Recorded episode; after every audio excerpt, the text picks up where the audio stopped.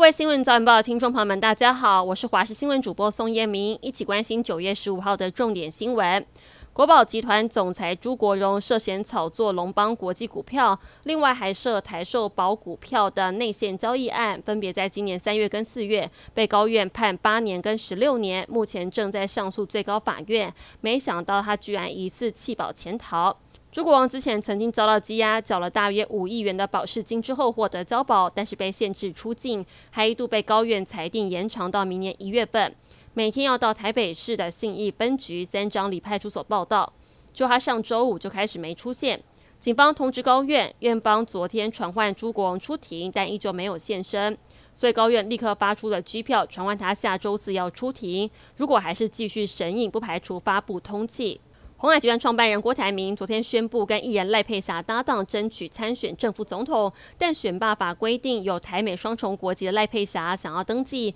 必须在十一月二十四号登记截止之前放弃美国籍，时间很紧迫。因为根据美国在台协会的官网资讯，申请人跟领事官员面谈结束之后，申请书才会送到美国国务院核定，可能要三到六个月。而 IT 还特别提到了没有办法加速处理放弃国籍申请。所以现在距离候选人登记截止只剩下七十天，赖佩霞能不能顺利参选还是未知数。公费流感疫苗将在下个月二号开打，校园大规模接种之前都已经请家长在线上签署意愿书，疾管署却把今年度的流感疫苗说明内容误植成去年版本。目前已经有超过一百万的家长完成意愿签署。疾管署是在昨天发现错误，就立刻更正内容，也在第一时间发出了紧急通知，请九月十三号晚上六点之前完成线上签署意愿书的家长再度登入之后，阅读更新版的流感疫苗说明。疾管署表示，因为内部作业疏失，造成家长跟学校的困扰，深感抱歉。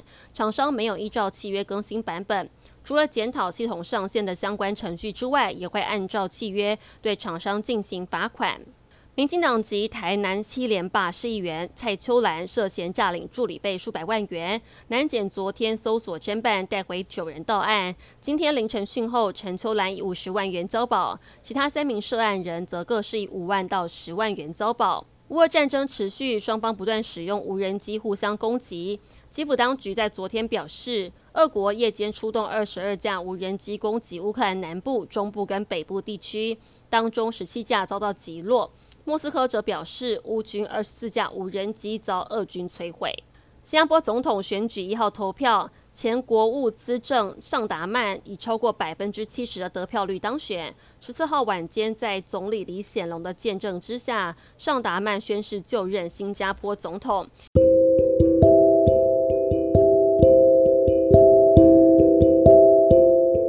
以上新闻内容非常感谢您的收听，我们再会。